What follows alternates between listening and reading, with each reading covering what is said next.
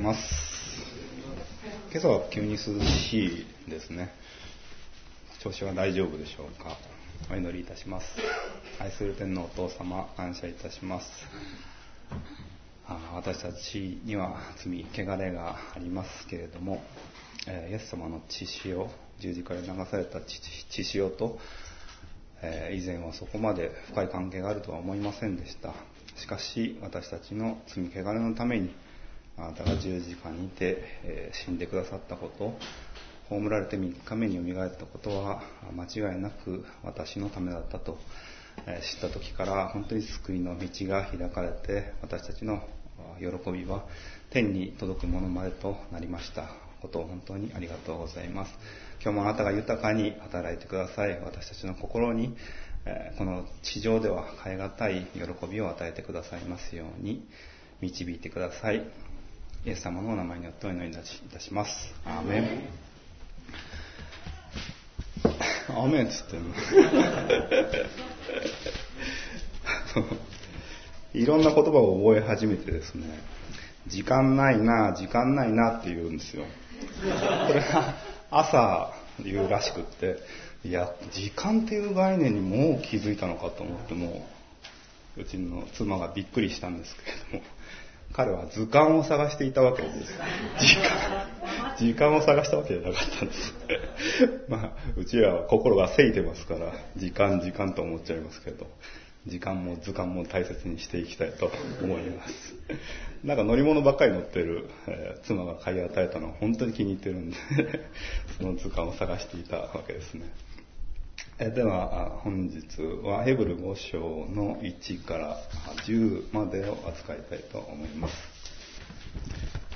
大祭司の愛というタイトルでお話をいたします。ヘブル5章1から10節ヘブル人への手紙なんですかね。ヘブル人への手紙なんですかね。昔はヘブル人だった気がするんですけど、人って最近結構言うようになりましたね。5章1から10節大祭司は皆人々の中から選ばれ、人々のために神に仕えるように、すなわち捧げ物と生贄を罪のために捧げるように任命されています。大祭司は自分自身も弱さを身にまとっているので、無知で迷っている人々に優しく接することができます。また、その弱さのゆえに、民のためでだけではなく、自分のためにも罪のゆえに捧げ物を捧げなければなりません。また、この栄誉は自分で得るのではなく、アロンがそうであったように、神に召されて受けるのです。同様に、キリストも大祭司となる栄誉を自分で得たのではなく、あなたは私の子、私が今日あなたを産んだと語りかけた方がそれをお語りになったのです。別の箇所でも、あなたはメルキゼデックの例に習い、とこしえに祭司であると言っておられる通りです。キリストは肉体を持って生きている間、自分を死から救い出すことができる方に向かって大きな叫び声と涙を持って祈りと願いを捧げ、その経験ゆえに聞き入れられました。キリストは御子であられるのにお受けになった様々な苦しみによって従順を学び、完全なものとされ、ご自分に従うすべての人にとって永遠の救いの源となり、メルキゼデクの霊に倣い、神によって大祭司と呼ばれました。というところから大祭司の愛ということでお話をしたいと思います。アブラハムの歩みをこれまでずっと見てきました。アブラハムの命というのはもうすぐ尽きそうなところに来ていますけれども、神の、神様に特別に選ばれて、彼の信仰はやがて一つの民族へと受け継がれ、民族としてイスラエルは特別な祝福を受けてきました。また今もなお受けています。なぜアブラハムが選ばれたのでしょうか？えこれにはそんな、あの、これには例え話がありまして、神様は全ての人を愛していました。それは全ての人に電話をかけているようなことで、かけた相手は、その時は誰も電話に出ませんでしたが、電話に出ますよという思いを地上からレーザービームのように発している人が一人いました。それがアブラハムだったというのです。神様は全ての人を愛しているけど、その言葉を聞いて、聞いたことをすぐに行動するほどにフットワークが軽い人は他にはいなかったということです。なので、約束の地と言われるカナンの地からはかなり距離のある場所から旅をすることになりました。かつてバベルの塔が建てられ、神を愛さない、愛したくもないという人々がそこにはたくさんいました。自分さえ儲かればいい、自分さえ得すればいいという人たちの中で一人、神の愛こそ人間の全てではないかなと考えたのがアブラハムだったのです。それでイスラエルの民は神からの特別な祝福を受け、特別な土地に国を与えられました。しかし、民族として祝福されるということで、民族として試練を受けることにもなりました。モーセがエジプトからイスラエルの民を率いて約束の地を目指すとき、荒野で40年さまようことになりますが、選ばれたモーセも信仰深いヨシュアやカレブも共にさまようことになりました。民族としてバビロンに補修され国を追われました。世界の各地に散った後もユダヤ人差別、迫害、虐殺の目に歴史上何度も遭いました。戦争という名のもとで歴史上最も非人間的なことがドイツによってユダヤ人に行われました。しかし、イスラエルという国ができると、世界中から苦しめられてきたにもかかわらず、世界中の苦しみのある地域にすぐに出かけていきます。東北にも大地震があった直後に最先端の医療団がイスラエルから訪れました。トルコ、シリアの大地震があった時も援助をすぐに表明しています。トルコには入れたようなんですけれども、シリアとはその時あんまり仲が良くなかったので、イスラエルからの支援は受けるはずがないとシリアには発表されていました。イスラエルとしてはどのような関係の相手であっても助けを出すことに迷いはありません。それはユダヤ人がティクンオーラムという考えを持っているからです。それは世界の正常化という言葉で創造主の創造したままの秩序、ある状態と神の栄光を取り戻すという考えです。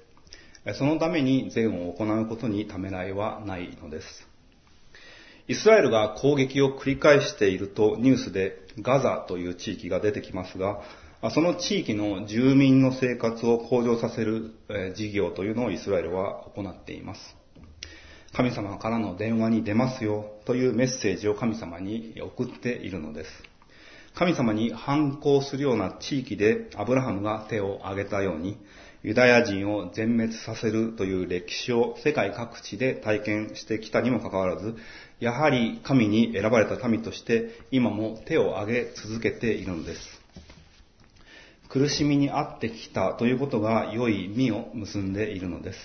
周りはみんな神様に敵対するような、バベルがそびえ立つような環境の中でも、おじけづかない信念を練られてきたからです。大祭司もそのような存在だと言えます。彼は人々の中から選ばれます。一節二節をお読みいたします。大祭司は皆人々の中から選ばれ、人々のために神に仕えるように、すなわち捧げ物と生贄を罪のために捧げるように任命されています。大祭司は自分の弱、自分自身も弱さを身にまとっているので、無知で迷っている人々にも優しくすることができます。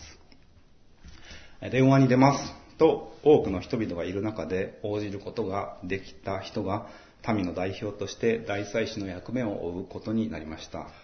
人々のために捧げ物と生贄を罪のために捧げる役目を担うためです。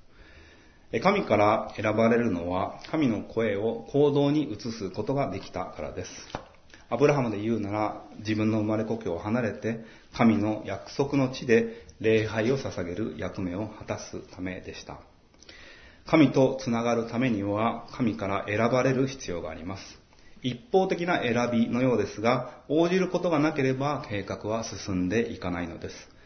そしてそれは人間の内面に残る問題に対処してはいかなくてはならない役目でした。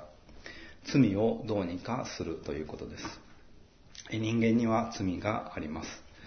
アダムが神の命令に一つ背いて以来ずっと付きまとっていることです。この罪の問題というのは、イスラエルが民族として神に逆らった責任を荒野で取らされたように、アダム個人ではなく、アダムから出た死死孫孫にまで付きまとう問題として人間全体に影響していきます。アダムの罪の前とその後が全く違う状況になっているのです。神と人間の関係が変わっています。その変化というのは、その後の時代の誰が何をしてもそれ以前には戻らない不可逆的なものでした。温暖化が今叫ばれていますが、それを戻すには何十年か何百年か地球にいる人間が全員でその達成までに努力を絶え間なくし続けてようやく戻すことができるかもしれないと言われていますが、アダムの罪に関してはそれ以降の人間の努力では決して回復できないものです。そしてイエス様の登場があり、十字架で罪からの救いが完成されました。このこともそれ以前では決して成し遂げられなかったことが成し遂げられたのです。そのどちらも人間の努力では変えることのできない種類のものです。それでは、旧約時代の罪の捧げ物というのはどういうものだったのでしょうか。それは民が罪を自覚すること、そして捧げ物によって神がその怒りを抑えてくださっていることを確信することでした。人々の中から大祭司が選ばれることによって、自分たちの罪を意識できた人たちが、その罪のために捧げ物を神になだめとして捧げられることを通して、神との関係が成立していくのです。人々はそこで平安を受け取りました。だから、アブラハムはどこにいても神様が言われたことに応じていくことができたのです。神様はそのアブラハムを友のように扱ってくださいました。大祭司というのは自分自身も弱さがあるから無知で迷っている人を見ても優しさを込めて接することができると書いてあります。えー、親の愛のようなものでしょうか？友の愛のようなものでしょうか？私はそこには両方の愛を見ることができるなと感じています。両方ないと捧げ物に心がこもらないように感じたのです。先日私が勤めるグループホームで起こったことなんですが、あそこは知的障害者の方が集っていて、今は7人一緒に暮らしているところなんですけれども、私はそこで食事を出したり薬を出したりする仕事をしていますけれども、私その時、その仕事に入った瞬間に火災報知器が鳴っていて、それは結局誤作動だったんですけれども、消防署に直結していた報知器だったので、サイレンを鳴らして消防車が来て、部屋を全室回って様子を見るのに付き添っていました。一人の利用者さんから、ちょっと来てと声がかかりました。それは脱衣所で便を漏らしてしまって声をかけてきたのです。消防士さんの対応もあったのですが、その頃にはもう一人職員が来てくれていたので、ちょっとあっちやってきますと、便を片付け、床や足拭きマットを消毒したりしました。便を片付けるというのはこれまでも何度かありました。今回漏らしてしまった人は前回、その漏らしてしまったものをどうにかしようとして壁や床にこすりつけたようになっていたことがありました。また、その個人的な悪戦苦闘というのは私にすぐに伝えてこなかったので、時間経過によってそこに行った時にはもう拭き取るのが大変だとほど乾いていたのがあったので、その時にもし漏らしちゃうことがあったらすぐに伝えてほしい。その後歩き回ったりして広がると掃除するところが増えるからと説明しました。ちょっとその時あんまりに広がってるのもあって、手間もたくさんかかったので、ムカついきながら伝えたのを覚えています。だから今回はもうすぐに報告してくれたのです。柔らかいのでとても片付けがやすかったんですけれども、その日は消防士さんの対応など普段と違うこともあったので、片付けが一段落して普段の仕事に戻った時に、もうこんな時間だなぁと思って、あれもこれもやってないなぁと、これからすべきことを頭で整理していると、その利用者さんからこんな声かけがありました。すぐ行ったからよかったでしょうと、笑顔で伝えてきたのです。自分がすぐ伝えた判断、よかったよねと動揺して欲しかったので、ちょっと考えてしまいました。それはやらないに越したことはないが、してしまったら仕方がない。してしまった時はすぐに言ってくれたらそれはベスト。いや、ベストはトイレ以外ではしないことだけど、してしまって間もなく伝えてくれたのはベターと考えはまとまったので、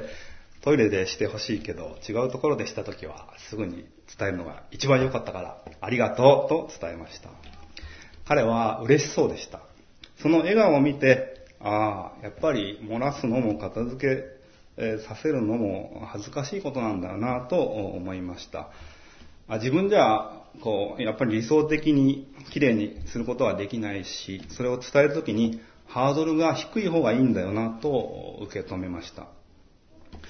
介護を受ける人が下の世話をしてほしくないと考えたり、食べるのを手伝ってもらうのをた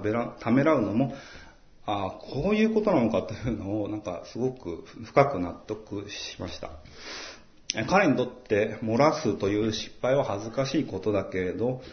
それをすぐに言ってもいいという環境があるなら、そこに安心とリラックスが生まれるんだなということを感じられたのです。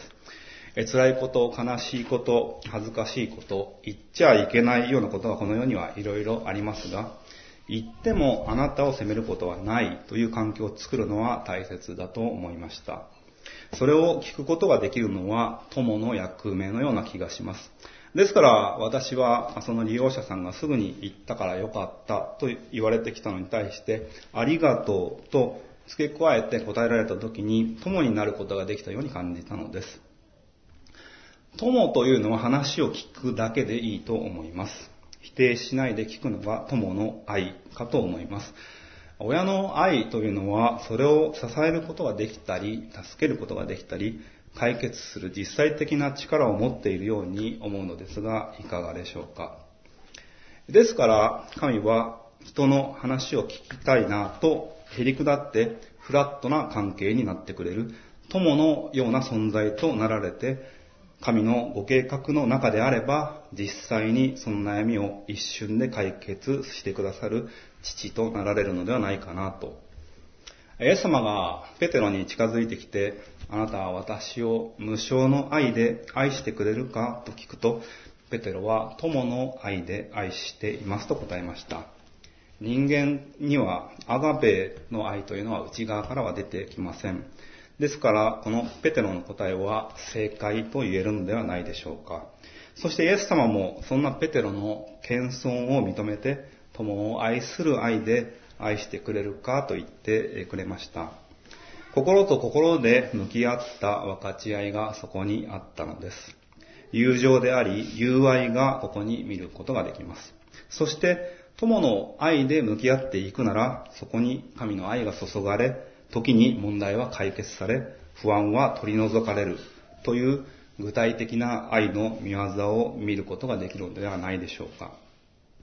父なる神の愛というのは、守ってくれるような、包んでくれるような、大きな力強い温かい愛で、友の愛は居心地よく過ごせるような、食卓を囲むような愛なのかなと思うのですが、いかがでしょうか。では3節、4節をお読みいたします。またその弱さのゆえに民のためだけではなく、自分のためにも罪のゆえに捧げ物を捧げなければなりません。また、この栄誉は自分で得るのではなく、アロンがそうであったように神に召されて受けるのです。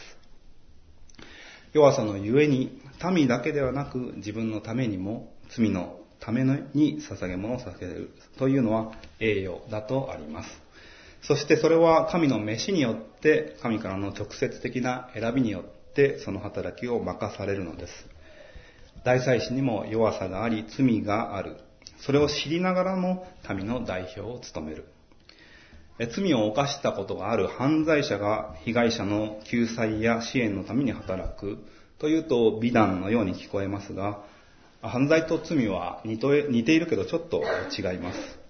犯罪の被害者や加害者の方が何か活動や運動によって犯罪のない社会への取り組みをしているのとは少し違います。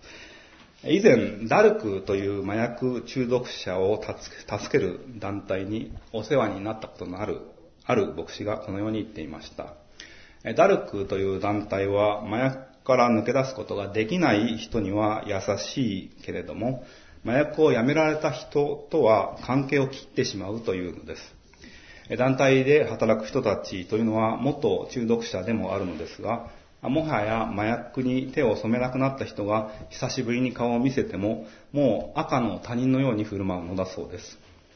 助ける対象ではない人とは関係ないという、まあ、扱いを受けたということなんですね。もしかすると、その組織への、愛着というか、そういうものが新たな病を作ってしまうことの予防かもしれませんが、あまりの手のひら返しに驚いたと言っていました。え罪というのは全ての人の人生に影響を残すものです。現在のないものはなく、正義と呼べる人はいません。しかし、だからこそ罪を自覚した代表というのが必要なのです。そしてそれは栄誉あるものとして神が選ばれるのです。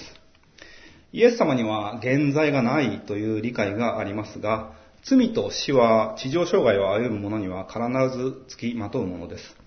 イエス様に罪と死はないと生まれた時から決まっていたのではありません。その歩みによって、信仰によって、神との関係に深いものを築いていったので、罪と死に絡み取られなかったのではないでしょうか。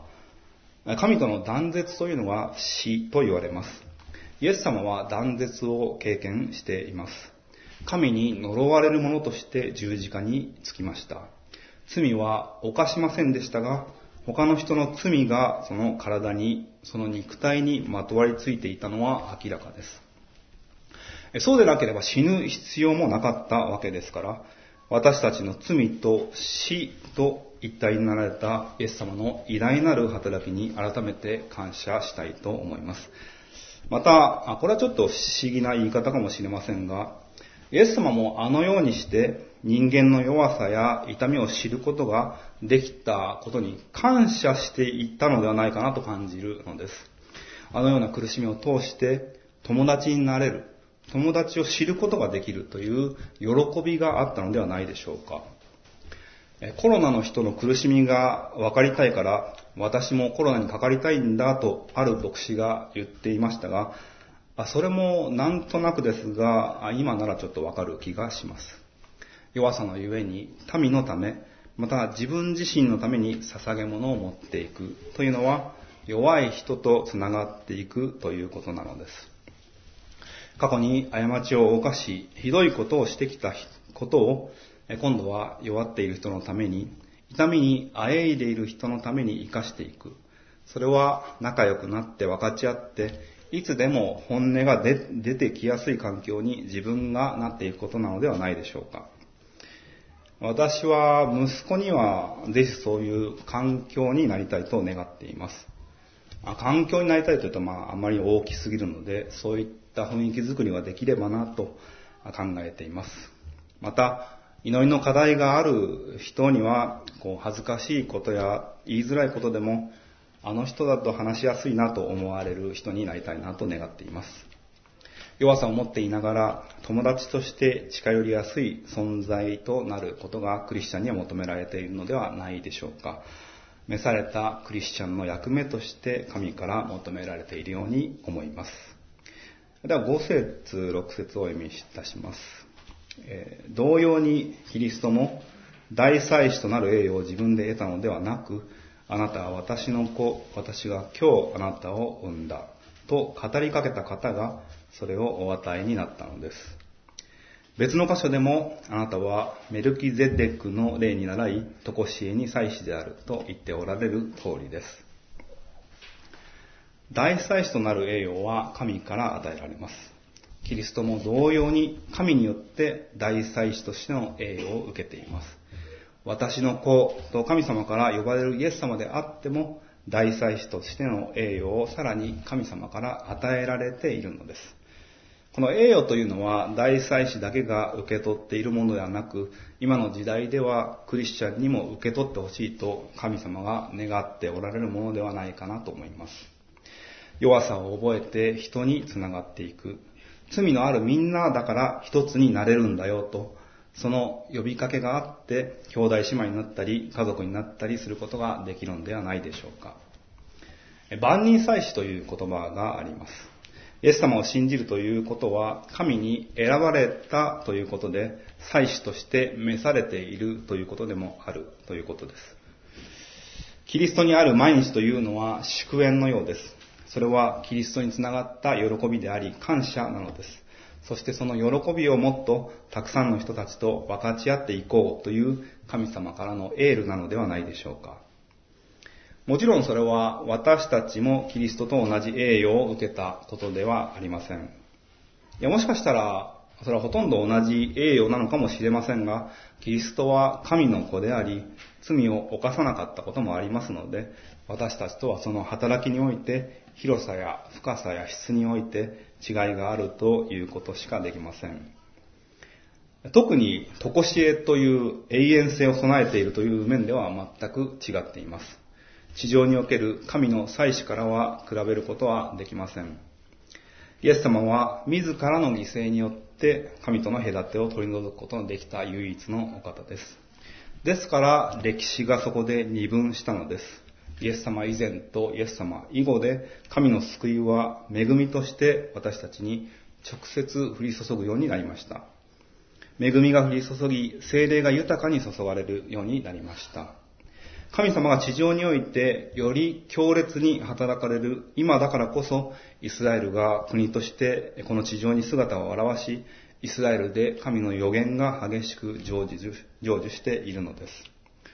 世界が動揺し始め国と国が争い始めたのもイスラエルがこの地上に再び姿を現したことと無関係ではないと私は捉えています。イエス様でしか歴史の前後を分けることはできませんが、イスラエルが国として機能し始めたということも、聖書の求める人たちにとっては注目すべき以前、以後の節目として見るべきではないかなと感じています。そしてイスラエルが国として地上にある時代に生きる私たちは何をすればいいのか、より目が開かれるように祈り求めるべきです。日本でイスラエルの祈りが盛んになったというのが昭和5年ありました。それが日本のリバイバルの引き金となったというふうにホーリネスでは言われていますが、世界でその兆しが何もない中で日本人のクリスチャンだけが突然祈り始めたかというと、そうでもなさそうです。1897年にスイスでユダヤ人の国家を建てなければならないというハンガリー生まれのユダヤ人が運動を起こしました。昭和5年というのは1930年ですから、その33年前には中東にユダヤ人の国家を作らないと迫害と虐殺の中滅んでしまうという叫び声が上がったのです。しかし、その声も日本のイスラエルのための祈りも虚しく、第二次大戦ではさらに多くのユダヤ人たちが亡くなられました。600万人という人がその民族だという理由で老若男女問わず消されていきました。しかしこの大きな犠牲があって世界の同情が集められたということも、えこの国が生まれる一つの理由となりました。皮肉のようですが事実そうなのです。サタンが働かなければこのような大虐殺は起こらなかったことでしょう。イスラエルは回復する。イスラエルは主イエス様の再臨の鍵となる。その予言を阻止することがサタンの喜びでした。神はサタンにユダヤ人虐殺というぬか喜びを与え、それを一つの国を誕生させるきっかけとされました。サタンの魂胆は打ちのめされたのです。予言は成就しました。ダビデが礼拝を捧げていたその地にイエス様が犠牲とされたその土地にユダヤ人の国が建てられました。今多くのユダヤ人がイスラエルに帰っています。ロシアから多く帰ってきたのは、本当に一回多い人数でドバッと帰ってきた時があって、それはチェルノブイリ原発がきっかけだったと言われています。イスラエルの北に向かって神が引き渡せとおっしゃられていると聖書に書かれていますが、このロシアからの帰還の民のことだと言われています。また東側、インドからはマナセの子孫が帰ってきたというニュースが少し前にありました。永遠の祭司がおられます。そのお方は地上を歩かれても天に帰られてもブレることなく神にお仕えされているので、聖書はブレることなく神様の計画を余すところなく伝えています。そして一つ一つ成就されていくのも永遠の変わらぬ子なる神が神の右の座で祈り、支えておられるからです。それに比べると、大祭司の働きというのは小さいもののように感じますが、しかし、どれだけ小さな働きも神様は喜んでくださいます。イエス様の祈りに耳を傾けながら、少しでもイエス様の働きに近づきたいと願います。そしてもっと神様に喜んでいただきたいと思います。7節から10節をお読みいたします。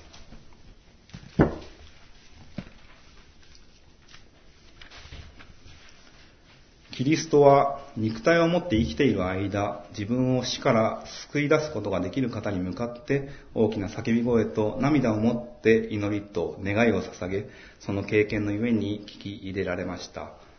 キリストは御子であられるのに、お受けになった様々な苦しみによって従順を学び、完全なものとされ、ご自分に従うすべての人にとって永遠の救いの源となり、メルキゼデクの霊に習い、神によって大祭司と呼ばれました。イエス様は肉体を持って人の罪と死を体験し、その滅びの恐怖と神から離れる残酷さに打ちひしがれつつも、大きな叫び声と涙を祈りに込めていきました。そして、その経験さが神に認められました。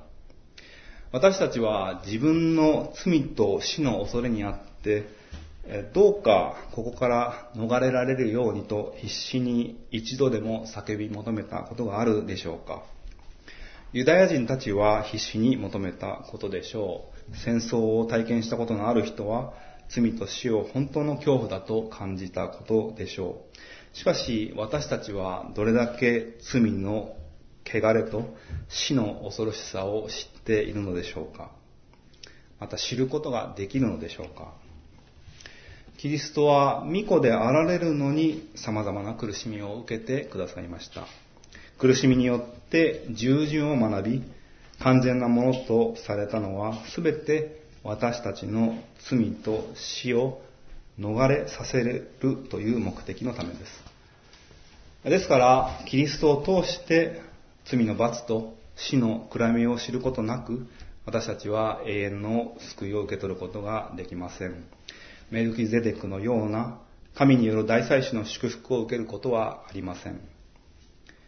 ご自分に従うすべての人にとっての永遠の救いとありますから、イエス・キリストを信じますと言いながら、従うことがいつまでもどこまでもできない人にとっては、平安というよりは、むしろ疲れる相手となるかもしれません。狭い門からいつも入らないといけないの？憎んでいる人のために祈らなくちゃいけないの？聖書の御言葉を覚えるために、旅に息苦しくなっていくかもしれません。しかし、息苦しいならそう言っていいのです。従えないなら今は無理でいいのです。でも、さらに祝福を受けるのは、キリストと共に困難にあった人だということができます。それは、その体験を通して、より多くの人を愛することができるからです。愛によって世界が保たれていることを知ることができるからです。愛が働いていると見えるところには、神の力が強く加わっていることがわかるからです。ただ、神の愛が強く働いている場所というのは苦しんでいる人が多くいる場所と言えます。ここには神がいないんじゃないかなと思われる犯罪と絶望の吹き溜まりのような場所で神の希望は夢のように光り輝きます。ニューヨークにそのような一角があります。麻薬中毒者やアルコール依存症、精神疾患や虐待、嫉妬や盗みや暴力が日常のようになっている地域が大都会の近くにはできやすいと言われています。日本で言えば歌舞伎町。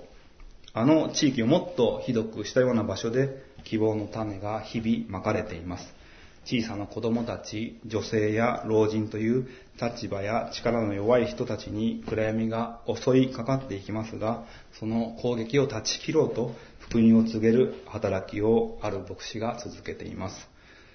その牧師も12歳の時に母親に捨てられました。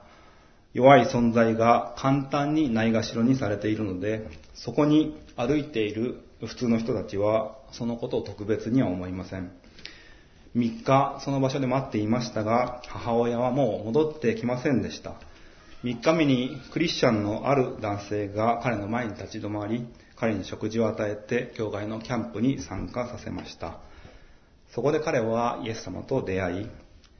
自分のように大切に扱われていない小さな子供たちのために食事や服を与え、福音を述べ伝える働きを始めました。今日の箇所のように、大祭司のように弱さを身にまとって、同じような弱さを持っている苦しんでいる人のためにできることをしているのです。働きは尊いものです。ただ、もし今苦しみにあっているなら、働きに向かう必要はありません。ただ、苦しいよと話を聞いてもらえばそれでいいのです。兄弟に話しかけるような、親しい友達に言うような言い方で、喋りやすいな、リラックスできるな、ということを感じられたら、神はそこに働いておられるのです。それからもし少し楽になってきたら、苦しんでる人の話をただ聞いてあげることに一歩進んでほしいのです。ただ聞くだけでいいのです。コメントは控えめでアドバイスはしなくて大丈夫です。自分は苦しんだことがあるという弱さを持って接してもらうのを苦しみのある人は待っています。乗り越える術やコツを教えるよりも弱さをいつでも出してもいい相手としてそこに存在することができるようになりたいと思います。それから祈ることができるなら父の愛にすがっていきましょう。今話を聞きましたが私も苦しいですとそのまま言うだけでいいのです。もうすでに神様はそこまでで働いておられますが、祈りによって神が今共にここにおられることを確信する助けとなります。それは祭司としての神様からの務めであって、神の子として愛された私たちが改めて神様に愛されていることを確認する手段でもあります。父なる神の愛、精霊の導きによる親しい交わり、イエス様の犠牲によって開かれた通路を聖なる息が生き巡っているのをじっくり感じる、受け取る時間となることでしょう。イエス様は私たちと同じ肉体を持ってこの地上に来られたのは私たちの弱さを体験するためでした。痛感するためでした。それは私たちの弱さをちゃんと聞くことができるようにです。今私たちを向いてイエス様は待っています。何か話したいことはあるでしょうか？愚痴や痛みでしょうか？喜びと感謝でしょうか？友達のように聞いてくださるイエス様です。総動員で悩みに取り組んでくださる神様です。リラックスしてお委ねしていきましょう。お祈りいたします。愛する天皇お父様、あなたの愛を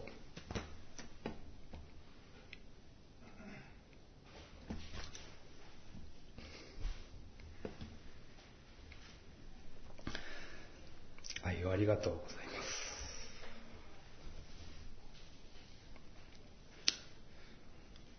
どうかあなたの愛で、この心をさらに変えてください。この地をどうか導いてください。あなたの本当に喜ばれる場所へと変えていってください。この地にまだ苦しんで歩いでいる方々は多くいます。それは病でしょうか？人間関係でしょうか？経済的な困難でしょうか？家族を養えないというような悩みでしょうか？兄弟のことでしょうか？何でしょうか？どうぞ主よあなたが手を伸ばしてください私たちもどうか苦しんでいるままの人たちを放っておくことのないように心を強め、あなたの愛を強く感じて、そこを歩んでいくことができますように、助け、導いてください。私たちは今、弱さを覚えています。ですから、大祭司として召されているのだと受け取ります。イエス様どうか、あ本当に手を取って、